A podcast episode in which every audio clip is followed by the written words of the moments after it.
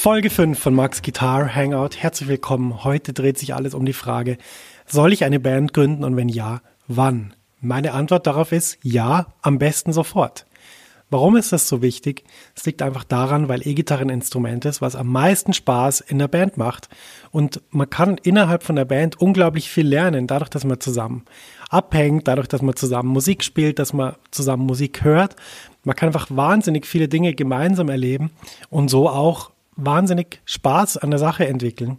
Und ich würde euch vorschlagen, dass ihr beginnt, euch erstmal einzelne Musiker zu suchen. Was heißt es? Ihr versucht mal in eurem Umfeld, wenn ihr Unterricht nehmt beim bestimmten Lehrer, den zu fragen, hey, gibt es eigentlich auch noch andere Gitarristen, die so in meinem Alter sind, die sich vielleicht auch für die gleiche Arten von Musik interessieren, die jetzt auch gerade am Anfang sind.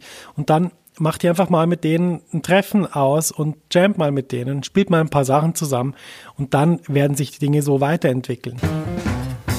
Kurze Pause, es geht gleich weiter mit deiner Podcast-Episode. Max ist hier aus der Zukunft und ich habe was für dich. Eine neue und kostenlose 90-minütige Mini-Lesson, die dir zeigt, wie du in Jazz, Funk, Soul und Blues super begleitest. Ja, du lernst Drop-Tour-Akkorde und ich zeige dir wichtige Begleitpatterns für Swing und Bossa Nova. Außerdem verrate ich dir eine super Technik, mit der du die wichtigen Sounds wie C Major 7 oder C Moll 7 um die 9 erweiterst, ohne dass du neue Akkorde lernen musst. Und schließlich verrate ich dir noch mein wichtigstes Tool für das Üben von Akkorden. Mit ihm kannst du jeden Akkord sofort auf der Bühne oder im Proberaum einsetzen. Ja, ich habe so viele Fragen zum Thema Begleiten und Akkorde bekommen, dass ich diese Mini-Lesson wirklich voll gepackt habe mit dem, was ich weiß. Du kannst die auch so sofort anschauen. Die Mini-Lesson ist ein Video und das Coole ist eben, selbst wenn es jetzt nachts um vier ist, dann kannst du die jetzt anschauen und kannst damit deinen nächsten Schritt auf der Gitarre machen und das wäre doch echt super cool. Ja, ich würde mich riesig freuen, wenn du dich für die Mini-Lesson anmeldest. Du findest sie unter der Adresse www.maxfrankelacademy.com schrägstrich mini-lesson. Ich buchstabiere das mal kurz. www.maxfrankelacademy.com Schrägstrich M-I-N-I Bindestrich L-E-S-S-O-N. Du findest den Link natürlich auch in den Show Notes dieser Podcast-Episode. Da kannst du einfach draufklicken und dann kommst du direkt zur Mini-Lesson. Viel Spaß damit und jetzt geht's weiter im Podcast. Schwieriger ist es natürlich, wenn man einen Schlagzeuger oder einen Bassisten sucht, weil die natürlich nicht beim gleichen Lehrer Unterricht haben aber auch da im Zeiten vom Internet ist es, würde ich sagen, relativ einfach, mit denen Kontakt aufzunehmen.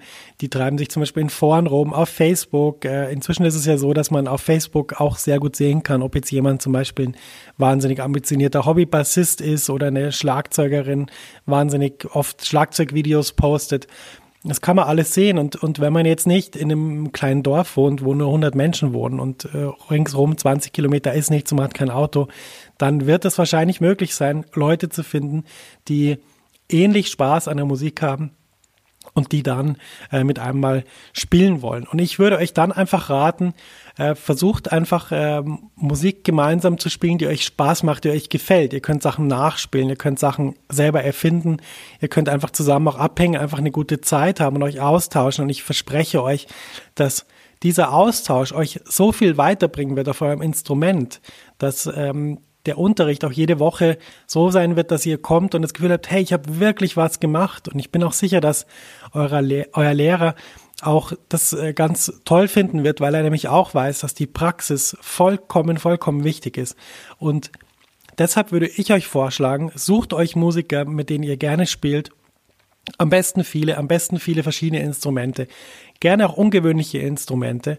Ähm, meine erste Band bestand aus zwei Celli und zwei E-Gitarren und äh, wir hatten einen wahnsinnigen Spaß, haben zusammen Nirvana gespielt. Damals war gerade Unplugged in New York aktuell und ähm, wir hatten wahnsinnig Spaß, hat uns wir hatten so eine gute Zeit, wir sind dann auch aufgetreten auf Familienfesten und so und es war einfach die reine Freude. Mit den Leuten bin ich heute noch sehr gut befreundet und ähm, es ist einfach fantastisch, so auch das Instrument kennenlernen zu können.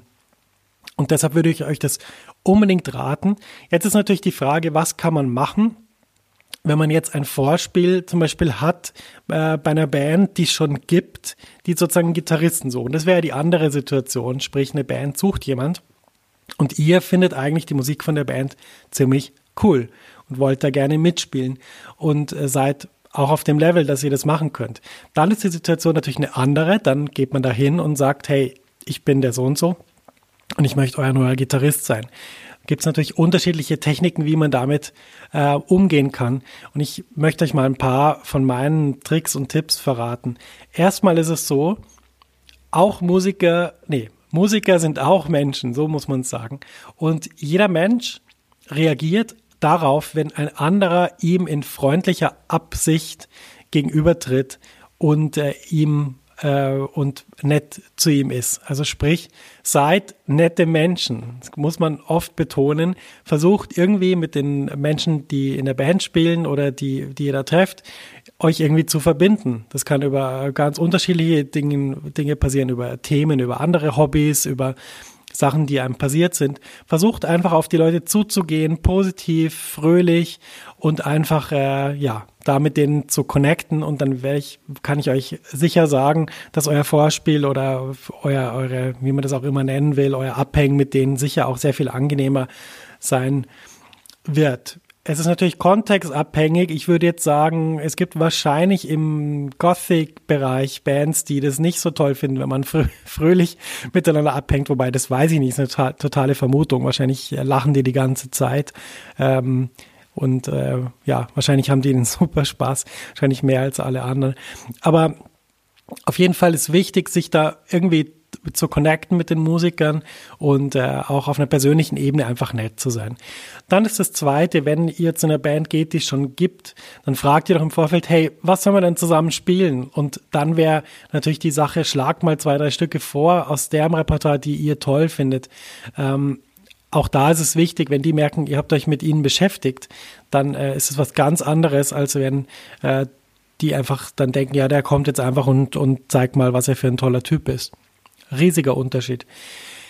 Der dritte Tipp ist, in dem Moment, wo ihr dann da seid, ähm, oft ist es ja so, man spielt was und, und äh, hat sich dann ein bisschen verspielt und, und denkt dann, oh Gott, ich hab's versaut, das war alles so schrecklich. Der beste Umgang mit, mit vermeintlichen Fehlern beim Spielen ist, sie einfach wahrzunehmen und sich zu denken, naja, das passiert und weiter. Weil meistens ist es so, dass die Menschen, die euch zuhören, diese Fehler als gar nicht so stark empfinden. Natürlich, ihr spielt das Instrument, ihr bewegt eure Hände und ihr wisst dann genau in dem Moment, oh, da habe ich jetzt daneben gegriffen, das sollte, ja, ich wollte in der fünften, dem fünften Bund die Pentatonik spielen, Mist, jetzt bin ich in den vierten gerutscht. Aber oft ist es auch so, dass diese Fehler, diese vermeintlichen Fehler auch interessant klingen und deshalb nie als Fehler wahrgenommen werden. Es gibt eben in der Musik nicht diese Unterscheidung zwischen richtig und falsch wie wir sie vielleicht in der Art von der, von der Fußgängerampel kennen. Es gibt nicht grün und rot in der Musik, sondern es gibt in der Musik immer die Frage, was macht es mit der Musik?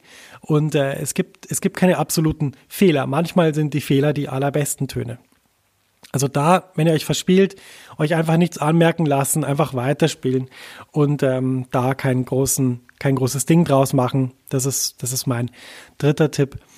Und schließlich und endlich, äh, jede Band oder jede Gruppe von Menschen möchte mit, mit Menschen zusammenarbeiten, die nett sind, die verlässlich sind, die zuverlässig sind. Das heißt, wenn, ähm, wenn die, sagen wir mal, ihr habt jetzt irgendwie ein paar Mal miteinander gespielt, dann ist einfach so, komm nicht zu spät, habt deine Sachen dabei. Wenn ihr eine Seite reist, habt eine Ersatzseite im Gepäck.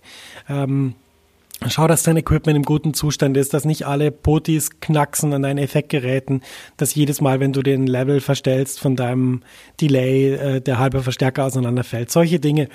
Sei einfach ein netter, zuvorkommender Mensch, der sich gut vorbereitet hat und dann bin ich sicher, dass jede Person, die dich irgendwie in ihrer Band haben will, sagt, ja, der spielt gut und der ist nett und der ist zuverlässig, macht sein Ding gut, den wollen wir. Ja, du kannst diese Tipps noch in den Show Notes nachlesen, beziehungsweise in dem verlinkten Dokument. Ich habe noch ein paar Sachen hinzugefügt, äh, um dir so einen kleinen Ratgeber zu geben. Was mache ich, um andere Musiker zu finden? Slash, was mache ich, wenn ich bei einer Band vorspielen soll? Und das findest du in den Show Notes und kannst da auch runterladen.